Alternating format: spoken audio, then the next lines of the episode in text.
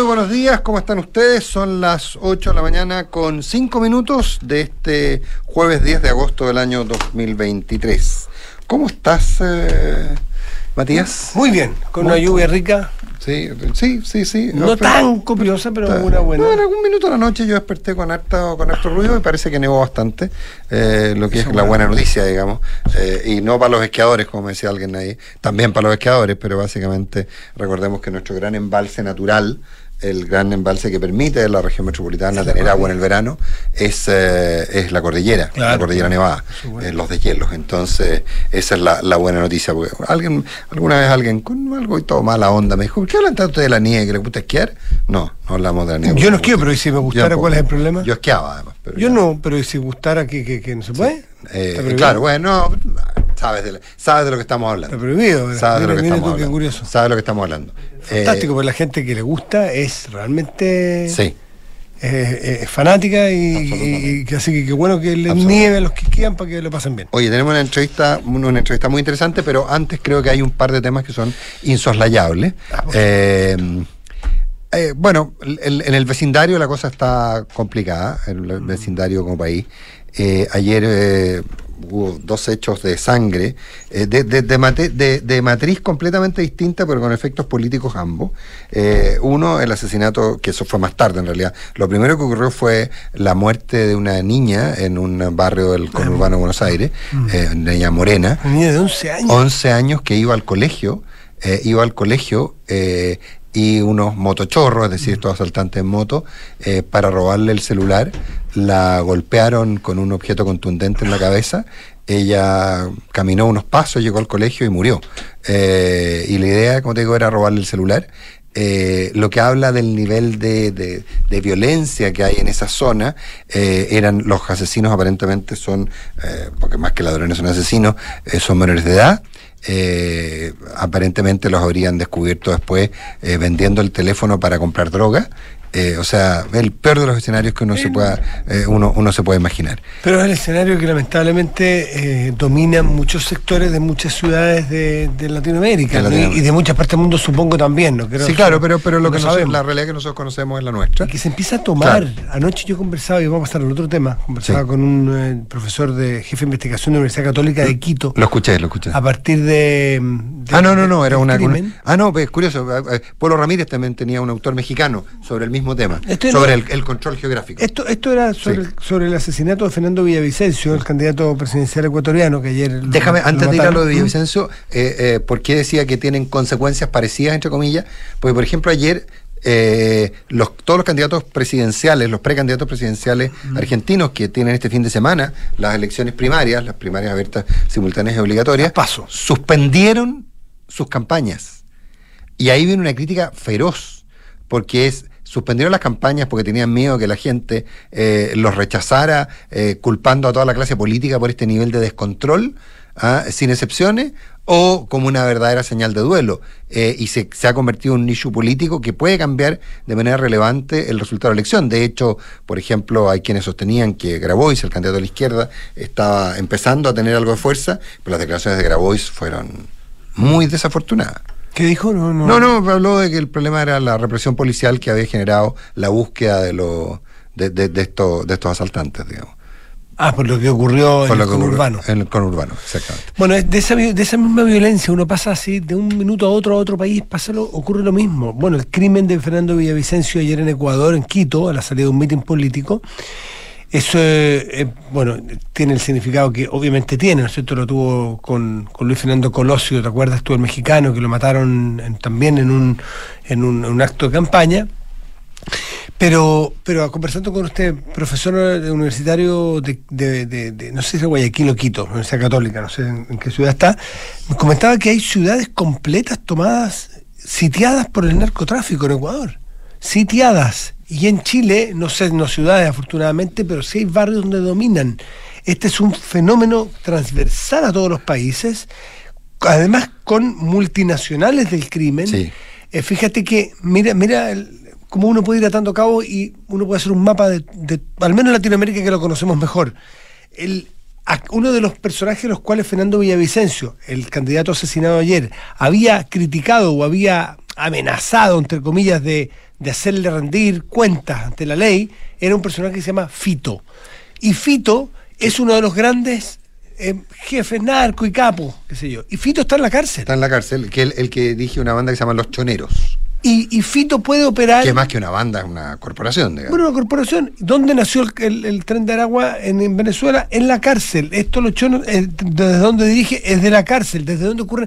O sea, son factores muy comunes. Eh, sitios, eh, bu- eh, sitios o, o guetos de pobreza, guetos de marginación social, ciudades descontroladas, falta de oportunidades, falta de educación, crimen organizado que se mete y coopta donde el Estado falla porque la política falle, porque hay corrupción en la política.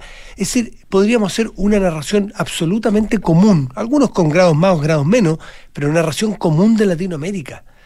Eh, uno mira a veces con desdén África, que no son países capaces de armarse, que son estados fallidos, que pero Latinoamérica hace lo suyo a ratos.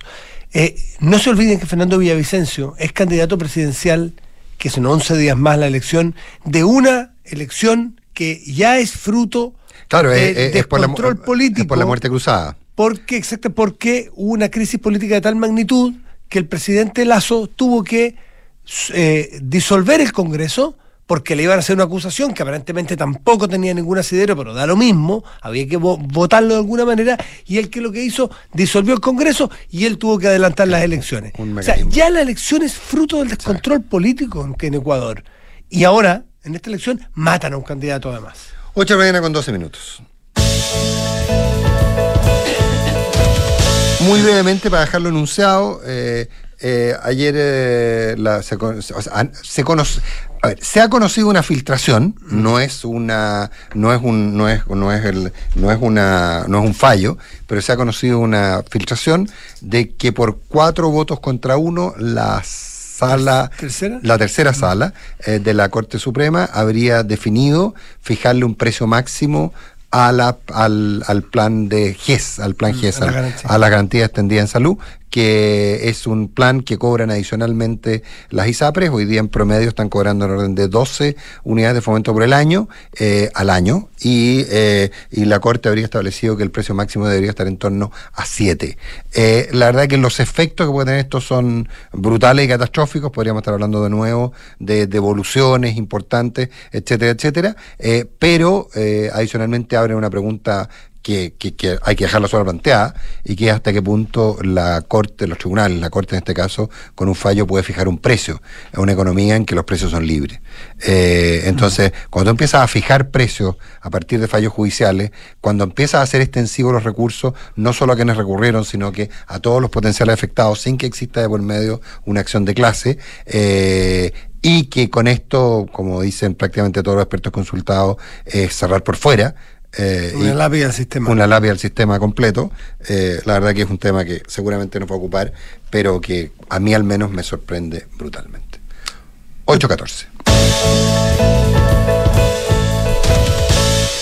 Y está con nosotros Paulina Yasigi, le agradecemos que su primera entrevista radial haya sido con nosotros. Paulina Yasigi, la presidenta de la Asociación de AFP. Paulina, gracias por estar con nosotros. Buenos días, muchas gracias por invitarme, Matías. Hola Paulina, ¿cómo estás? ¿Cuánto tiempo llevas en el cargo? ¿Cinco meses más o menos? meses, ya. Sí, empecé el primero de marzo. Ya, es un cargo complejo, difícil, es una industria, pero, Así dicen. pero mirado bien desde afuera, para entrar a las cosas más técnicas y los proyectos, es una industria que, que no lo pasa bien, pero que no lo pasa, que no está en su momento más bajo. La industria de alguna manera, no sé si tú lo miras, yo, yo me estoy poniendo en el Paulina Yasigi que la llamaron para trabajar en esto alguna vez. Eh, y le ofrecieron, por así decirlo, este trabajo. Hace dos años, tres años, este trabajo era mucho más complejo, es decir, la valoración de las AFP. Y yo creo que sí, totalmente. ¿Usted cree que no? Ah, en términos de valoración, sí. en términos de evaluación, después de lo que pasó con los retiros y que la gente tuvo una, una relación por primera vez eh, con su AFP, porque retiró, porque en fin, eh, hoy día no vemos carteles de no más AFP en todas partes, ni son punto central de las campañas políticas. En fin, eh, ¿cómo está lo político global de tu, de tu trabajo y de tu industria? A ver, yo, yo creo que eh, eh, efectivamente, todo el mundo cuando me saluda me dice, oye, qué bueno tu puesto, pero nadie me felicita, todo el mundo me desea suerte, ¿ya? Y, Claro. y- y ahora eh, cada vez más me felicitan más. Y yo creo que uno va haciendo una- un trabajo, un trabajo en equipo importante. Acá las personas en la AFP efectivamente están, todos, son más de 7.000 personas que trabajan en la AFP. Y todos llevan desde, no sé, desde por lo menos el año 2016 en que empezaron las marchas, muy afectados por toda esta eh, desinformación o información en contra. Y lo que hay que ir haciendo es darlo vuelta, empezar a educar, empezar a enseñar, y esto se empezó a hacer hace mucho tiempo. Lo que pasa es que hay que hacerlo con más fuerza, porque el tema es tema complejo, es un tema muy complejo. Pero contenta, contenta de poder aportar. Ahora, ustedes presentan una hoja de ruta. Eh, básicamente, ustedes plantean fortalecer la pensión garantizada universal, aumentar, eh, eh, aumentar el- la, tasa de cotización y, y- aumentar la jubilación. Que, a ver, que son temas que yo creo que nadie podría decir que, eh, que no, no son fundamentales para cubrir el tema de las lagunas previsionales, la baja renta, etcétera, etcétera. Probablemente es muy difícil hacerlo eh, si no con un aporte importante del Estado, por eso hablo de los tres pilares. Eh, el tema del- de la edad de jubilación la pirámide demográfica demuestra que es necesario, eh, pero y, también y también subir la cotización, porque una cotización de 10% es una cotización muy baja. Pero son temas que están presentes básicamente desde un solo paraguas, que hablemos de todo eso, pero primero saquemos a la AFP. ¿Cómo se enfrenta el gremio que representa a la AFP, que son apuntadas con el dedo, y que además parece que la cualquier solución pasa primero por eliminarlas? Bueno, es que justamente el punto de qué queremos hacer. ¿Queremos subir pensiones? Porque si queremos subir pensiones, las queremos subir no solamente en el corto plazo, sino en el largo plazo, tenemos que ir a hacer un buen diagnóstico. ¿Y por qué las pensiones son bajas? Las pensiones son bajas porque no hemos ahorrado lo suficiente. ¿Por qué no hemos ahorrado lo suficiente? Porque hay lagunas, porque hay informalidad, porque la tasa de cotización, como tú decías, es 10% es baja, porque no hemos enfrentado el incómodo tema de la jubilación. Entonces, cuando De la edad de vemos de la jubilación, entonces cuando vemos todos estos temas, y estos son los verdaderos diagnósticos que lo hemos visto en las diferentes comisiones, en la Comisión Marcel, en la Comisión Bravo, en diferentes informes, esos son los puntos que hay que enfrentar. Pero, ¿Se están enfrentando o seguimos, hasta qué punto ustedes, su diagnóstico indica que estamos eh, atacando el problema donde está el problema? Eh, como se dice vulgarmente, ¿estamos rascando donde pica? o, ¿O todavía está muy contaminado por, por, por la fraseología, por las frases ampulosas y, y, y- y- y campañera? O, o ustedes sienten que ya al menos se está centrando un poco más la, la, la solucionática donde está la problemática? Ojalá, Ma- Matías, ojalá, ojalá, porque acá parte esto como una eh, reforma con muchos aspectos, son 400 páginas eh, donde, donde se abarcan muchas, muchas, muchas distintas temas y, y gran parte de ellos no abordando principalmente estos aspectos que decíamos, que son los verdaderos razones por las cuales las pensiones son bajas. Entonces, lo que uno espera y lo que uno aporta desde lo técnico, ¿cierto? Que lo que uno espera hacer desde la Asociación de FP es aportar de lo técnico, que esta discusión no se pierda de lo técnico, no se vaya a lo político, que nos quedemos en lo técnico y no nos perdamos de vista, porque esto es una reforma de largo plazo.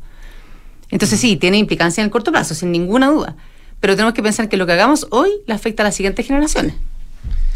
Ahora, pero ustedes plantean esta hoja de ruta y la ministra dice, eh, sí, pero lo que sí tienen todo el derecho a hablar, pero lo que ustedes están haciendo es defender, eh, es defender a su industria, eh, eh, es defender, es básicamente una suerte de inmovilismo. ¿Qué le contestan a eso? Es que no se trata de defender la industria, acá se trata de pensar en que tenemos que mejorar pensiones. Y para mejorar pensiones, aquí no hay ningún, y lo dijimos el otro día en la Comisión de Trabajo, aquí no hay ningún estudio y nada que realmente demuestre que reorganizando la industria, separándola, eliminándola, mejore pensiones.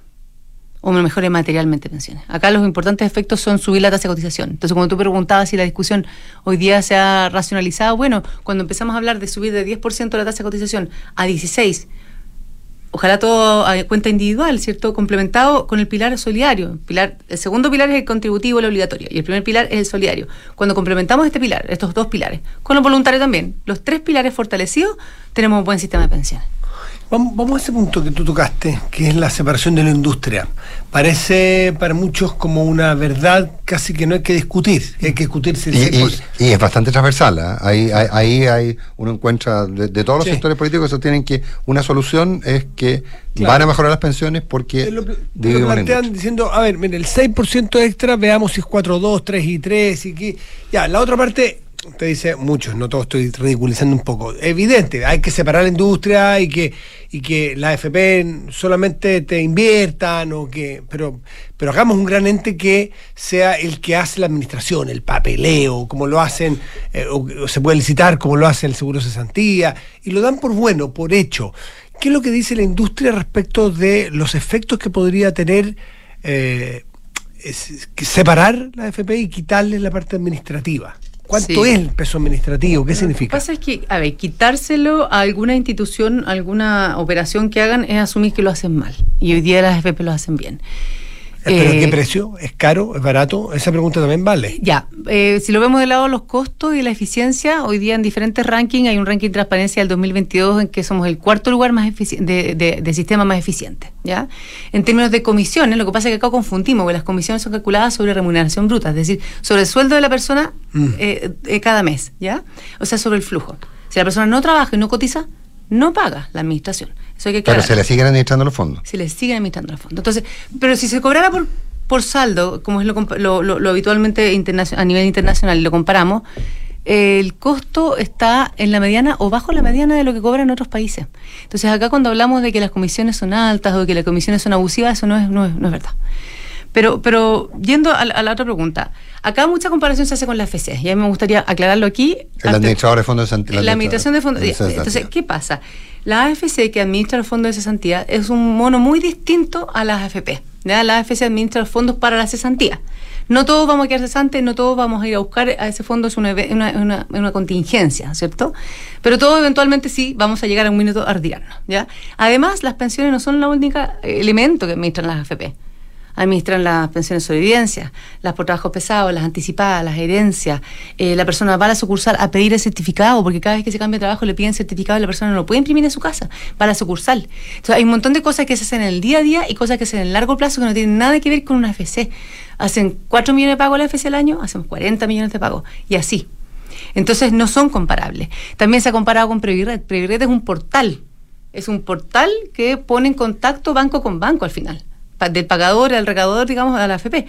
Pero no es, no administra. Aquí la labor de los grupos de operaciones de las AFP son muy, muy grandes. Entonces no hay ni economías de escala tampoco, ni hay ninguna forma de que al unir 12 millones de afiliados bajo una entidad, sea positivo. Ni menos además que te quedas con menos libertad de elegir. ¿Por qué vas a querer pasar de tener siete entidades de las cuales puedes elegir a una única? el punto es que necesariamente la pregunta eh, es válida. Son las mismas FP que es buena para, yo elijo la FP A, es buena para invertir y para rentabilizar mis ahorros, y si esa misma A es buena, por ejemplo, para administrar y es barata, yo podría eh, eventualmente separarla y combinar. Es una pregunta que te hago. Si fuese así, porque yo tengo que comprar el paquete completo. Entonces, no sé si eso pudiera mejorar, pudiera ser más eficiente. Es que hoy día tú tienes la libertad de elegir entre las siete FP y son siete FP que están bastante desconcentradas en que tú te puedes cambiar con un clic. Entonces tú puedes tener un buen servicio, puedes apostar, digamos, o, digamos, querer decir, decirme en realidad quiero que me atienda esta que es más digitalizada o quiero que me atienda esta que tiene más sucursales y en general también lo más importante es el retorno y tú puedes irte a la que tenga mejor retorno. Pero, pero, Paulina, pero lo que plantea, lo que plantea Matías en términos del, yo, lo veo complejo, pero lo, desde el punto de vista de la, de la racionabilidad, eh, sería bueno que yo pudiera decidir quién es el que me administra más barato, por otro lado el que me da más rentabilidad y por otro lado el que me da mejor servicio. entonces, entonces, entonces, en vez de tener que decidir yo, decir, bueno, a ver, tiene mala rentabilidad pero súper buen servicio, yo me cambio mucho pega, así que me quedo con la de buen servicio, ¿ah? pero ¿Eso es, es posible eh, de generar esa lógica que yo pueda elegir entre quien administra, entre quien invierte y entre quien me presta el servicio? A ver, siempre, siempre nosotros. El precio, o sea, perdón, precio. Sí, siempre es importante acá, que estamos hablando de la libertad de elegir, ¿cierto? Y de la competencia, en igualdad de condiciones. Entonces, si eso se plan, si eso se establece, está bien. Y eso es deseable. Ahora, la pregunta Pero no está en el proyecto. No, y además la pregunta es, ¿esto sube pensiones? Es que nos empezamos a perder el foco. Si ese es el punto. Acá estamos hablando de que las pensiones hoy día tenemos tasas de reemplazo de entre 30 y 40%, de que se vieron afectadas por los retiros, de que las personas tienen una informalidad del 30% del mercado laboral. Hay personas que tienen ingresos bastante significativos y no cotizan y no ahorran para su pensión. Esto es una carga fiscal futura importante. Hoy día no estamos para un sistema de reparto porque se nos está dando vuelta la pirámide poblacional, no vamos a tener jóvenes que mantengan ancianos o a personas mayores o a jubilados. Por lo tanto, acá nos tenemos que preocupar de las pensiones en largo plazo. Esto no mejora las pensiones. Y cuando perdemos el foco nos hacemos trampa en el solitario, si esa es la verdad. ¿Y qué conversaciones están teniendo ustedes con, con, las autoridades políticas? Porque al final tu cargo es un cargo político, un cargo de representar a toda la, a toda la industria con las autoridades, ir a presentar sus puntos de vista, las ventajas y las desventajas de tal o cual programa. ¿Cómo, cómo se sienten tomados en cuenta? ¿Como unos parias o, o, los sientan a la mesa como un actor relevante que es y debiera ser? No, yo creo que hemos tenido las instancias relevantes y significativas de ser escuchados. la semana pasada estuvimos en la Comisión de Trabajo y Seguridad Social, creo que fue una súper buena instancia. Eh, fuimos a presentar los diagnósticos, hablamos, nos referimos a la reforma, hablamos de esta hoja de ruta 555, en que planteamos eh, nuestras propuestas y nuestros eh, principios y, lecciones de, experiencia internacional. Y yo creo que en ese, en ese sentido hemos tenido los espacios para hablar. Y también les agradezco a ustedes invitarnos. Yo creo que es importante ir hablando con distintos actores. Esto, esto nos debiera importar a todos, no solamente a algunos pocos. Esto no es un problema de la AFP, esto es un problema de Chile y todos tenemos que estar en, en esta sintonía. Y para atrás, logran hacerse la autocrítica de por qué una industria que ha rentado y que tiene la plata que le han. primero que tiene la plata que les han confiado y que han rentado, eh, ¿por qué tienen, no sé si ha mejorado o ha cambiado, pero la valoración social no es la que quisieran probablemente? ¿Por qué ha pasado eso? Pues si no tienen el diagnóstico claro para atrás, es difícil también buscar un camino para adelante para validarse como industria. Eh, ¿Y qué, qué autocríticas tienen como industria? A ver, mira, mal de mucho consuelo tonto, primero que nada, en los sistemas de pensión en general en el mundo no son muy populares, ¿ya? Y, y, cuando uno habla con los equivalentes o los pares en Holanda, en México, esto es un tema transversal. O sea, el tema de pensiones, como te queda tan lejano, una persona de 20 mm. años, 25, 30 años, pensar en los siguientes 30 o 70 años o lo que sea, él le queda muy lejos. Entonces, esto no es popular porque las personas no lo sienten cerca. ¿ya? Ahora, autocrítica uno podría decir, mira, en realidad lo podríamos haber hecho mejor probablemente, ¿cierto? o sea, en haberse acercado un poco más, en hablar más en fácil.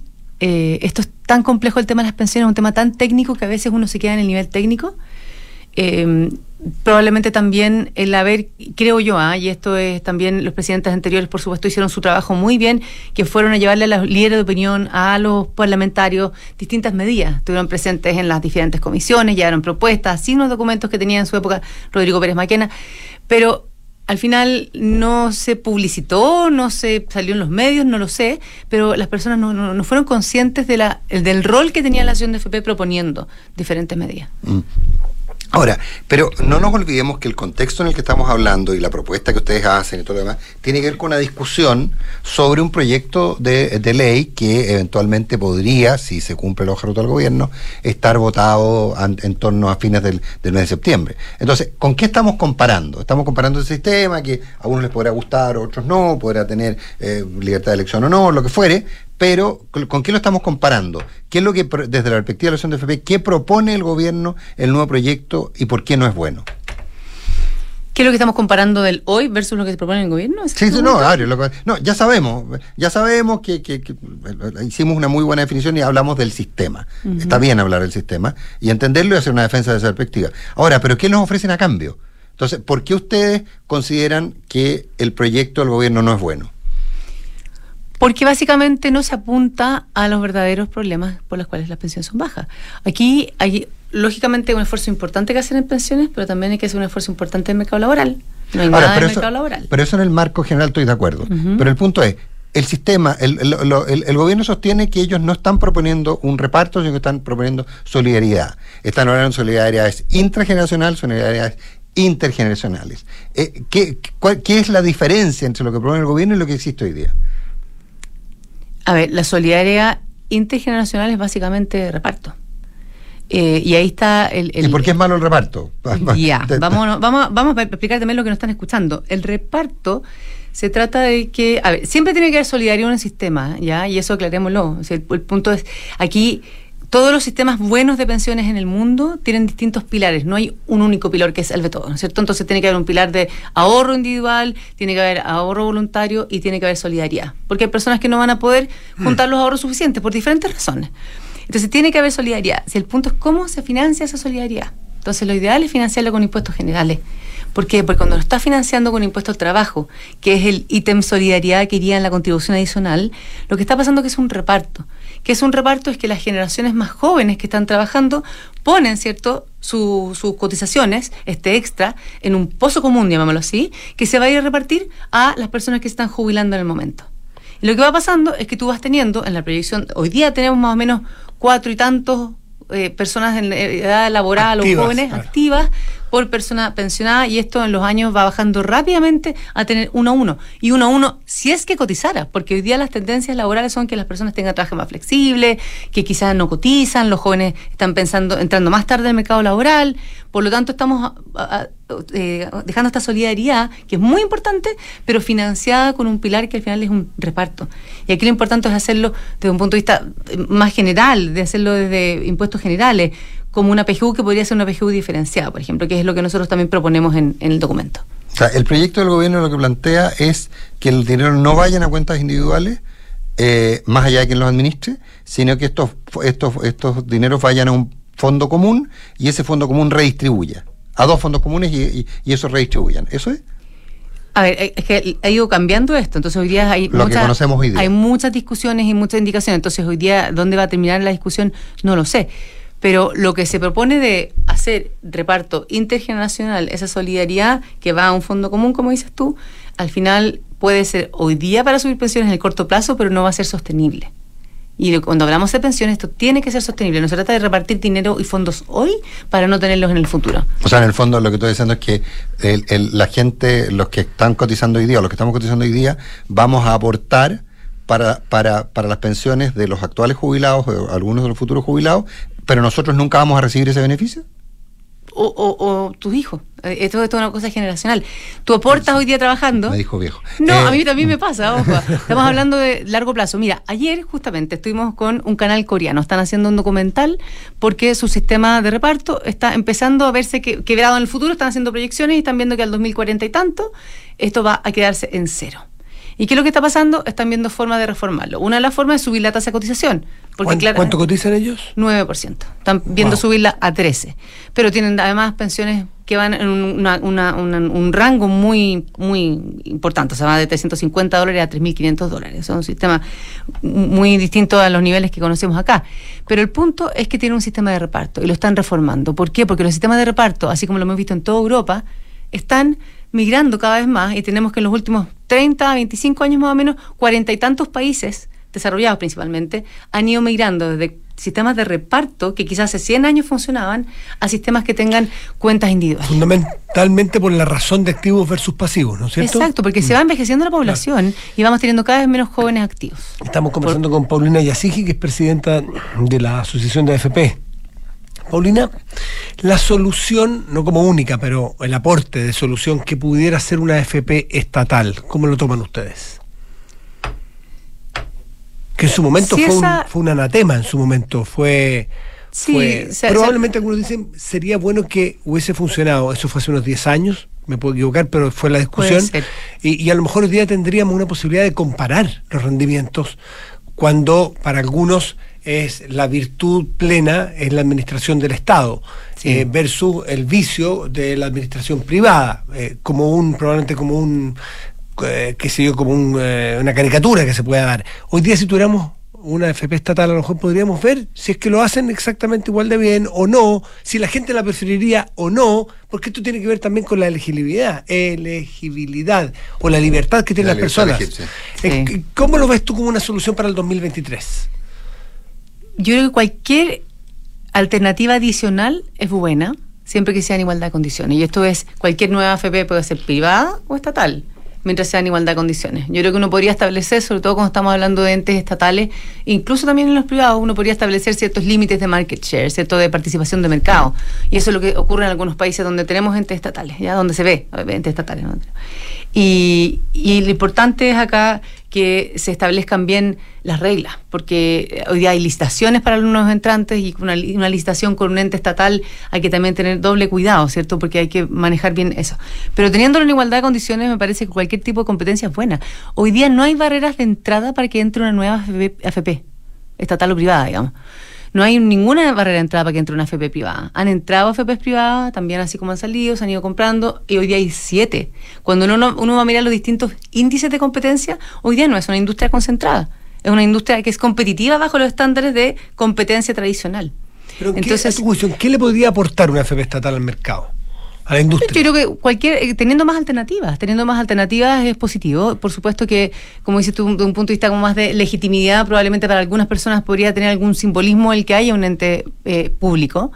Pero yo, yo lo veo más de un punto de vista de que hayan más actores. Sí, pero para eso puede entrar, no sé, el grupo coreano.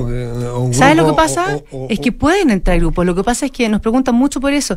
Es que hoy día, con todo. A ver, uno es una industria altamente regulada. ¿ya? Es una industria muy regulada, por lo tanto no es fácil. No puede invertir en lo que quiere. No, es llegar y entrar. Hoy día hay cientos de límites diariamente que reportar. Esto no es llegar y entrar, no es llegar y poner una FP. Pero se puede, no hay límites de entrada, hay obviamente un encaje que hay que poner al inicio, hay, hay ciertos requerimientos, mm. pero se, eh, se, puede entrar. Lo que pasa es que además de ser una industria altamente regulada, es una industria altamente cuestionada y amenazada hace muchos años. Entonces, si queremos más competencia, tenemos que tener algo más de certidumbre. Entonces, ya sea un ente estatal o privado, acá necesitamos reglas de juego un poquito más claras. Ahora, en, resumen, la discusión sobre división de la industria como está planteada no mejora las pensiones. No, no mejora las pensiones, no hay nada, ningún estudio demostrado que mejore pensiones. O materialmente al menos, los, análisis son 1 o 2% con suerte. Y, para, para mejorar las pensiones de los actuales jubilados, el camino es PGU diferenciada, es eh, financiado con rentas generales. Porque si no, genera efectos a largo plazo. Para los actuales jubilados, los que están cerca de jubilar, por ejemplo, personas que están en 50 años, el subir la tasa de cotización del 10 al 16% también sube sus pensiones. La sube más o menos un 15%. Entonces es importante subir la tasa de cotización, porque esto no solamente ayuda a 40 años más, ayuda a los siguientes 30, 20 y 10 años más. Paulina Sige, presidenta de la Asociación de FP, un millón de gracias por estar Muchas gracias a ustedes. Gracias, Paulina, por estar aquí. Gracias, Paulina. Gracias. Vamos. 8 con 36. Y Clínica Alemana existe para hacer posible una mejor salud. Por eso se propusieron entregar mil soluciones concretas de salud a mil personas para acortar listas de espera del sistema público. Y adivinen qué, lo cumplieron y ahora van por mil más. Conoce ese hashtag desafío alemana y lo que han hecho en clínicaalemana.cl. Cervecería AB InBev cuenta con marcas como Corona, Budweiser y Becker. Elabora sus productos con energía 100% renovable, hay agua potable a más de 12 comunidades del país y lidera iniciativas de educación e inclusión laboral.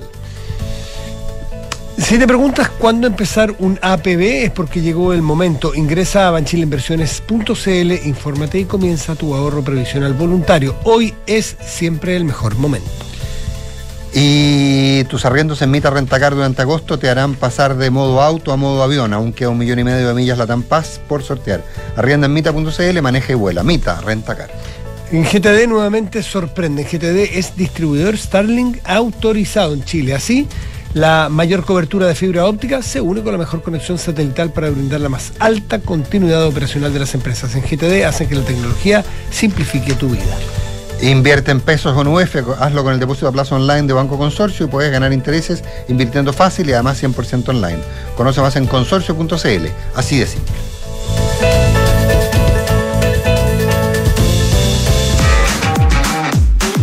Una app para gestionar vacaciones, enviar a firmar documentos desde donde sea que estés.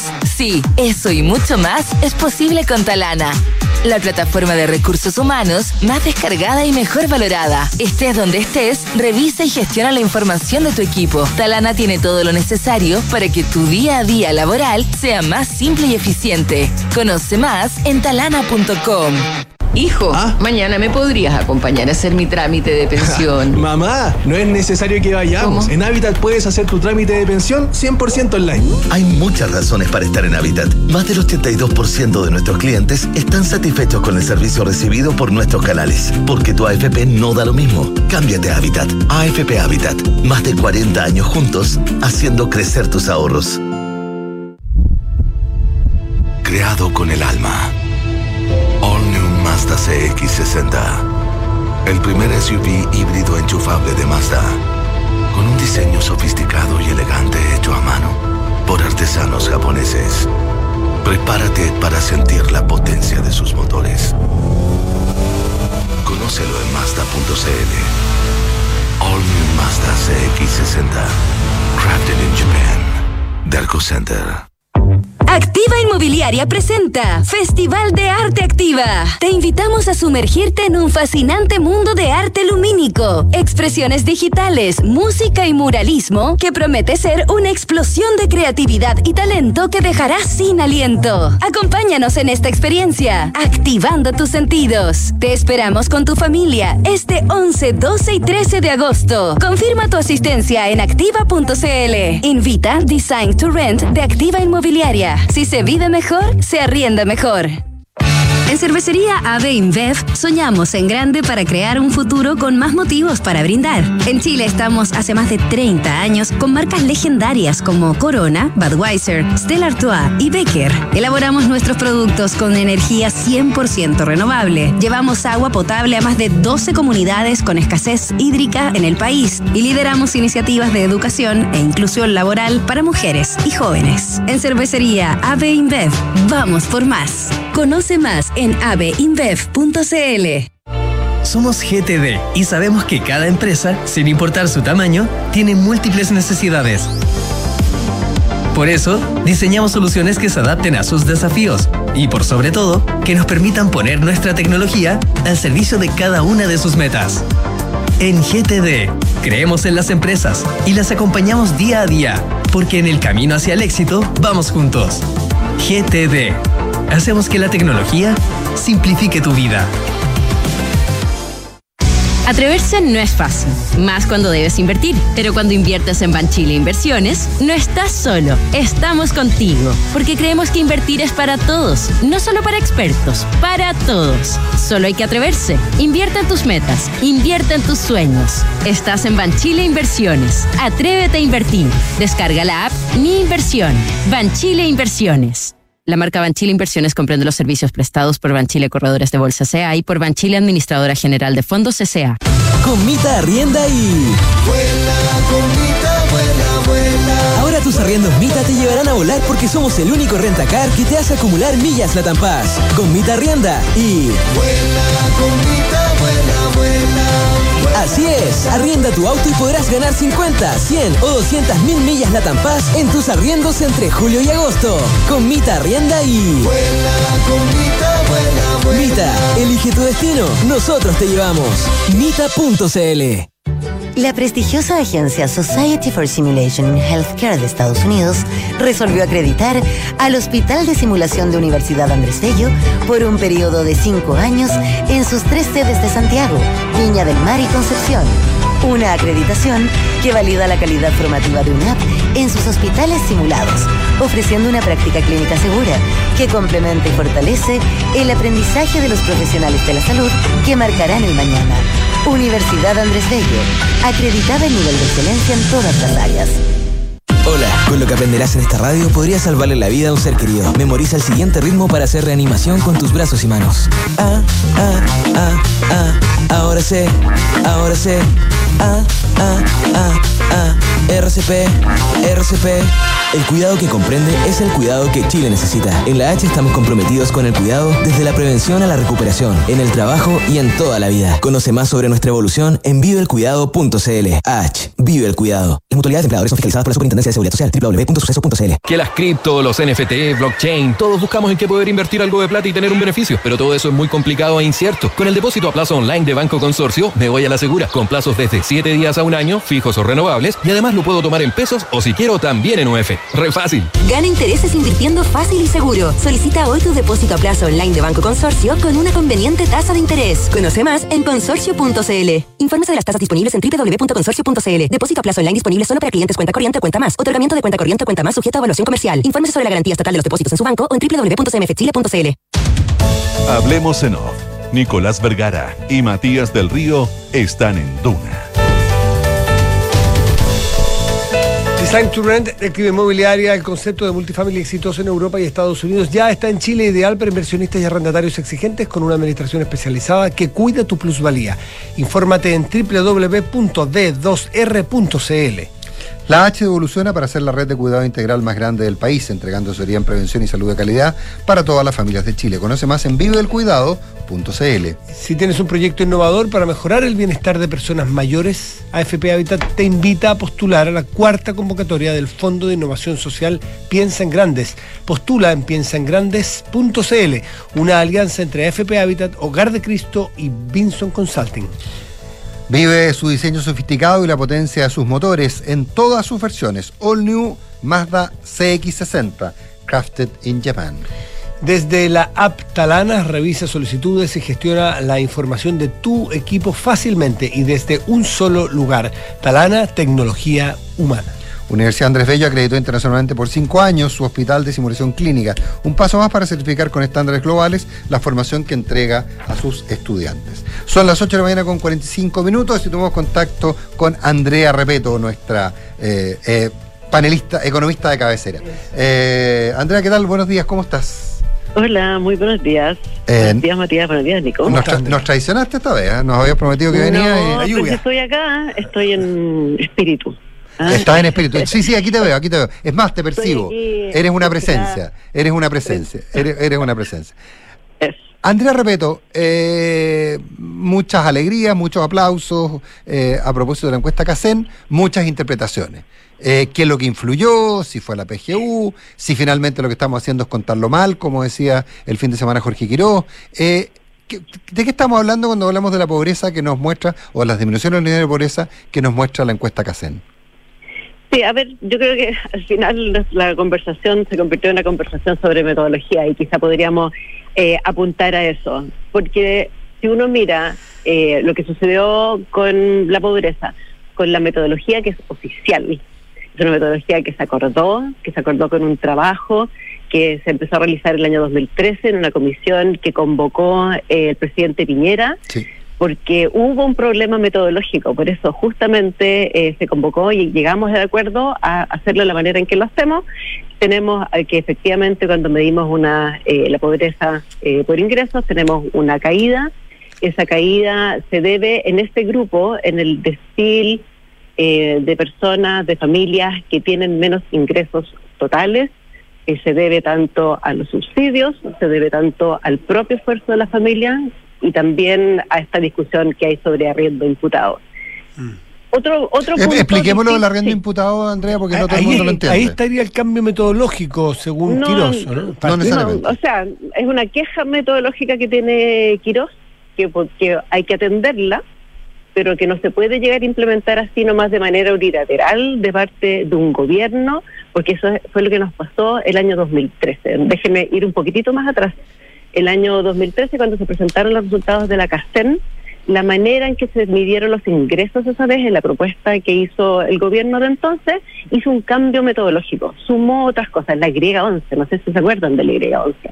También hubo una discusión justamente cómo se ponía el día la canasta, si era eh, la, eh, la- la canasta que mide la pobreza, si eh, se medía ítem por ítem, que es lo que está de alguna manera eh, pidiendo Jorge en su crítica, o se multiplicaba, la canasta básica de alimentos se multiplicaba por dos. Hubo una discusión en ese minuto y en parte porque se dio porque el gobierno tomó una decisión en ese minuto sin mayores consultas. Entonces se creó esta comisión que acordó una, una metodología que luego se convirtió en la metodología oficial, que es la manera en que se mide hoy. La metodología, por cierto, hay que ir revisándola cada cierto tiempo. Tiene, es discutible, en la parte del arriendo imputado genera mucha, mucha discusión y se hace de maneras distintas en el mundo, así que no hay una única forma mundial de hacerlo. Y tal vez ha, ha llegado la hora de volver a sentarse. La metodología previa duró 25 años, esta lleva 10, quizá hay que volver a mirarla, pero pero creo que por comparabilidad, por, para no dejarle que a cada gobierno lo mida de la manera que quiera, es importante que vayamos todas las veces midiéndolo de la misma manera y si lo vamos a cambiar, hagamos un trabajo previo, institucional, en que, que se hace esa revisión. Eh, el famoso arriendo imputado, eh, eh, lo que sucede es que eh, hay familias, lo que se hace en el fondo, cuánto cuesta una vida digna, por ponerlo en términos bien generales. Y un pedacito de eso, para muchas familias es pagar un arriendo, pero para otras familias eh, no pagan arriendo porque viven ya sea en un lugar que es propio, en un lugar cedido, alguien les dio el usufructo o incluso de manera irregular están ocupando un lugar. Entonces, eh, como la canasta con la que se mide la pobreza dice las personas gastan en arriendo, a las personas que tienen esta posibilidad de no pagar arriendo y tener un techo, se les imputa lo que habrían pagado por un arriendo, que es cosa que ellos mismos declaran. Entonces, lo que se está haciendo, y esto se arregló el del, del 2014 porque se hacía de una manera más o menos parcial, es que la canasta de la pobreza exige un gasto en arriendo, pero también los ingresos se consideran como si lo hubieras pagado. Ah, eh, en distintas partes del mundo se hace distinto. En Estados Unidos hay dos líneas de la pobreza, una para los arrendatarios y otra para los dueños. En la OCDE esto no se toma en cuenta, porque la, la manera en que se entiende es que eh, es una plata que no está disponible para las personas para gastarla de distintas formas. En Chile se toma de manera parcial y lo que se hizo es hacer la línea, básicamente lo que en línea lo que hace la CEPAL, de sí considerarlo. Entonces, acá quizás queremos volver a hacer un cambio metodológico, volver a mirar el arriendo imputado de otra forma, pero eso tiene que ser con una conversación previa, porque no es un error metodológico, son metodologías alternativas. De, de tomar una decisión respecto de cómo se toma ese ítem eh, en los ingresos de las familias. Ya, y, y, y si se hace un ¿Y ¿Cuál sería el ideal desde tu perspectiva? ¿O no hay un ideal? Hoy a mí no me parece para nada obvio esto. Yo estuve en esa comisión que lideró Rodrigo Jordán en su minuto y éramos 12 o 13 personas. eh, y, y, y hay en el informe nuestro, eh, que está ahí colgado en la web de Naciones Unidas, eh, del PNUD en Chile, el, hay una discusión sobre las cosas buenas y malas y se de, de hacerlo o no hacerlo y de las formas de hacerlo y se tom- decidió seguir la línea de lo que estábamos haciendo antes, pero hacerlo bien. La renta imputada estaba considerado solamente para las personas que eran dueñas, pero no para las personas que tenían una casa cedida o que estaba con un usufructo. Entonces lo que hicimos fue dado, completarlo. dado, claro, dado que no hay ingreso disponible, efectivamente, claro, claro, se entiende. Dime una cosa, Andrea, y, y- y- y- y si esto es un tema discutible y por lo tanto eventualmente modificable, eh, siempre en pos de tener una discusión sana y racional para tener un, un buen termómetro, ¿no es cierto? De eso se trata. Eh, ¿Tú crees que es un momento para, para discutir este termómetro, para cambiarlo y para ir modificándolo, para tener buenas herramientas o no? ¿O Bueno, crees que puede ser más peligroso porque pierdes historia, pierdes trazabilidad? Claro, parte del problema es ese. Tú necesitas tener una medida que sea comparable en el Mm. tiempo. Entonces no la puedes estar cambiando cada rato. Lo que estamos discutiendo se parece mucho a cuando cambiamos la base del IPC, la canasta del IPC cada cierto tiempo, que se nos queda atrasada. Pero el- aunque se haya atrasado más o menos rápido, igual hay una metodología de no hacerlo cada rato. Cuentas nacionales, lo que mide el Banco Central, ah, cuánto es el PIB, etcétera, tiene ese mismo carácter de que cada cierto tiempo hay que ponerlos al día, pero no lo haces todos los años porque pierdes la comparabilidad. Entonces, hoy día existe una institucionalidad que podría eh, reforzarse en este sentido. Eh, este, mm, la medición de la pobreza no lo hace el MDS, solo el Ministerio de Desarrollo Social, lo hace junto con un equipo de expertos que lo acompaña, eh, lo hace con trabajo de apoyo de la CEPAL y del PNUD. Y, y creo que no está escrito en el fondo cada cuánto tiempo se hace esa revisión. Y quizá en el fondo eso es lo que me falta, esta institucionalidad que quedó creada eh, de- de- luego de esa comisión. Ah, esto viene justamente, ese modo de operar viene de esa comisión. Y podríamos decir entonces cada X tiempo, eh, cada vez que salga, por ejemplo, la encuesta de presupuestos familiares, que es sobre la base sobre la cual se construye la canasta, entonces esa es la ocasión en que vamos a volver a revisar. Y vamos a revisar no solamente la canasta, sino que también podemos revisar la metodología. ¿Queremos tener o no queremos tener la renta imputado? Ah, queremos tener dos líneas, los arrendatarios y, lo- y los propietarios. ¿Qué es lo que queremos tener? Y tener esa discusión pausada, transversal, eh, y no llamar error metodológico lo que no es un error metodológico, son opciones metodológicas. Ah, bueno, pero, pero ahí hay un punto, porque entiendo que lo que planteaba Jorge Quiroz era cómo se había, el monto que se había imputado, que había crecido más que las remuneraciones. Bueno, pero que se está haciendo la metodología que se hace siempre. Eso es la misma discusión exacta que se tuvo el 2013. Perfecto. ¿Cómo se pone día al día la canasta de alimentos? Porque el IPC de los alimentos había crecido mucho y el resto no. ¿Cómo se pone el día? Tenemos haciendo la metodología, lo estamos, sigamos haciéndolo como lo estaba haciendo antes, porque no podemos cambiarla, porque esta vez Para pasó ser algo. comparable, claro. Pero, Exacto, hagámoslo de una manera repostada. Ahora, pero, pero en resumen, Andrea, más allá de la discusión metodológica, que, que es siempre importante tenerla, eh, y además después retrotraerla y para que, para que tengamos cifras comparables, eh, ¿eso significó un cambio, es un cambio muy relevante en, en, el, en el índice final o no lo es? Según Jorge, Quiró- según Jorge Quirós llegaría, si se corrigiera, llegaría al 11 y tanto, el 6,5 llegaría a 11 y tanto. Claro, si haces esa corrección. Pero ¿qué pasa si tú en vez de hacer esa corrección decides que vas a sacar el arrendo imputado de, de- de la película? Bueno, los ingresos de ese grupo, tanto laborales como subsidios, subieron. Y te olvidáis del arrendo imputado. Depende de la metodología la respuesta. No hay una forma única de hacer esto. Y por eso tenemos que hacerlo con un acuerdo ex ante, no con los datos, no después de que salieron los datos, antes de que salieron Pero los es, datos. val- es válida, ¿hasta qué punto pierde validez con esta opción que algunos llaman error metodológico? ¿Hasta qué punto nos mareamos un poco y esta cifra es válida o no, a ti como experta? ¿Sigue siendo válida para poder comparar y usar? Claro, porque estamos comparándolo con exactamente la misma metodología con la que la hemos hecho en las últimas mediciones. Si cambiamos la metodología, entonces yo no te puedo decir si subió o bajó. Perfecto. porque necesitamos hacerlo de manera constante. Ahora uno puede reconstruir para atrás todo con esta otra metodología alternativa y podemos jugar a hacer un montón de ejercicios. Pero no podemos tener 20 medidas de la pobreza, necesitamos tener una. Hagamos un acuerdo sobre cuál es esa la que mejor nos Eso, representa. eso es interesante lo que dijiste. Si cambiáramos la metodología porque se llega al consenso entre los expertos de este tema de los arriendos y sacarlo de la ecuación y cambiarlo, en fin, se hace un, un nuevo, nu- nuevas herramientas para medir. ¿Yo podría aplicar ese nuevo paquete de herramientas para la historia para atrás para hacerla comparable? Depende cómo lo hayas hecho y de hecho se, eh, depende de Exacto. si el fondo los datos que levantaste para atrás pueden hacer eso. Y de hecho eso se hizo. La medición, cuando se cambió la, la medición actual del 2014, le- ahí lo que hizo el MDS en su minuto fue recalcular ese atrás del 2006. Tenemos mediciones que son comparables del 2006 en adelante con exactamente la misma metodología que estamos haciendo ahora, aunque la, del la metodología del 2006 era distinta. Y eso fue, lo que, sí, dos- eso fue lo que nos llevó eh, a que cuando el 90 no teníamos nada un 42% de pobreza, sino que 68% de pobreza, midiendo con la medición actual. No, no, con, Sorte con los decía que había 5 millones de pobres, claro, con esa metodología él habría, era exactamente ese número.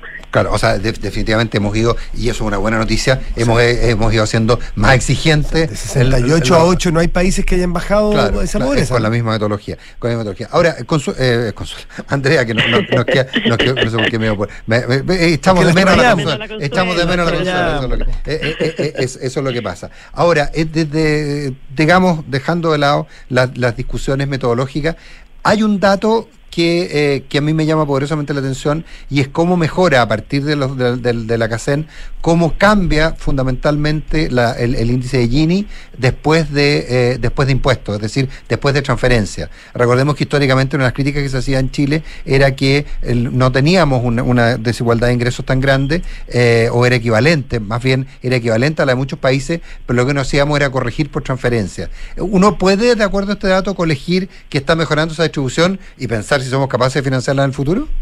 Bueno, lo que ha ido sucediendo eh, es que el Gini, para la medición del Gini, aquí en la, la- en la- la nota técnica del segundo, es que importa mucho qué es lo que sucede con las clases medias. Sí.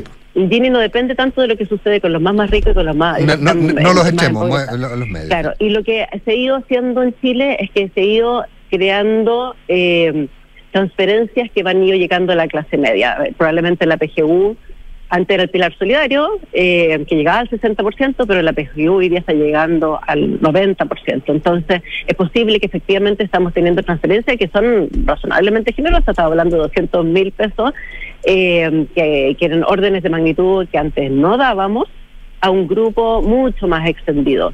Entonces, es posible que esto esté ahí para quedarse la medida que se siga haciendo esto. Ahora, yo debo decir eh, que a mí me preocupa mucho qué es lo que está pasando con los... Eh, y hemos conversado hasta en otras ocasiones nosotros, eh, qué es lo que está pasando con esos eh, transferencias que se le hacen a las familias más, más pobres. Y para ese grupo eh, que ya tenía la PBS, o sea, por lo tanto ya tenía la PGU, nos hemos estado expandiendo. Ah, nos hemos estado entregando más y nos estado entregando más apoyos. Los apoyos han seguido creciendo porque se le entregaba la clase media. Entonces eso se nota en el, en el Gini eh, de manera principal, pero tenemos que siempre preocuparnos de que hay un grupo de personas, más de un millón de personas en Chile, un millón doscientos mil, que no le alcanzan los ingresos para esa canasta. Ahora, eh, como decía Matías, lo interesante es ver que es ver lo que ocurrió en los últimos 35 años con la evolución de la pobreza y- y- y, digamos y, eso ya ya entramos en otro tipo de discusiones más grandes, digamos, que, que Sí, lo que ha no, es tenido bien que impresionante. Es bien bien, impresionante, impresionante, sí, no podemos negarlo. Ese claro, milagro- Los, trein- los 30 años, los 30 y tantos años, esta es una de las cosas de las que nosotros podemos decir acá hemos hecho un avance. O sea, sin, sin temor a equivocarse, podríamos llamarle los milagrosos 30 o 40 años. Bajar de 68. Por, O sea, ¿no eran 30 pesos? de los, o no, Andrea, tú que eres experta. Bajar del 68%, O con lo cual 30 pesos. la democracia No. recibió este país. Porque en muchas otras cosas la recibió que ni íbamos a hablar, pero en materia de pobreza, con el 68% bajo la línea de la pobreza, cuando se Con- retornó la democracia, con datos comparables. y estar en 8% aproximadamente, o ya haber llegado a 8, 6,5, es una proeza. Yo no sé cuántos países, tú eres experta, no sé cuántos países han hecho eso. Sí, yo creo que no hay muchas eh, muchas experiencias internacionales de lo que Mm. pasó en Chile en este sentido. ¿no? Y eso es algo de lo que tenemos que estar orgullosos, pero no tenemos que quedarnos tranquilos. Ah, no, no, no, por pega supuesto, todavía para por hacer. supuesto. Andrea Repeto, como Andrea. Repeto, nos vemos en Gracias. 21 días más. Estén muy bien. súper cuídense. Muchas gracias. Buen día. Bye, adiós. Nos vamos ya. Nos vamos, nos vamos, nos vamos. nos vamos. Ya llegaron, ya llegaron. ¿Y la Consuelo cuándo llega? Ah, que la sí. extraño. Estoy demasiado Nicolás Vergara y poca Ni- Solo, Saavedra. solo Dios sabe. Que Solo tengan Dios buen día. Chao. sabe.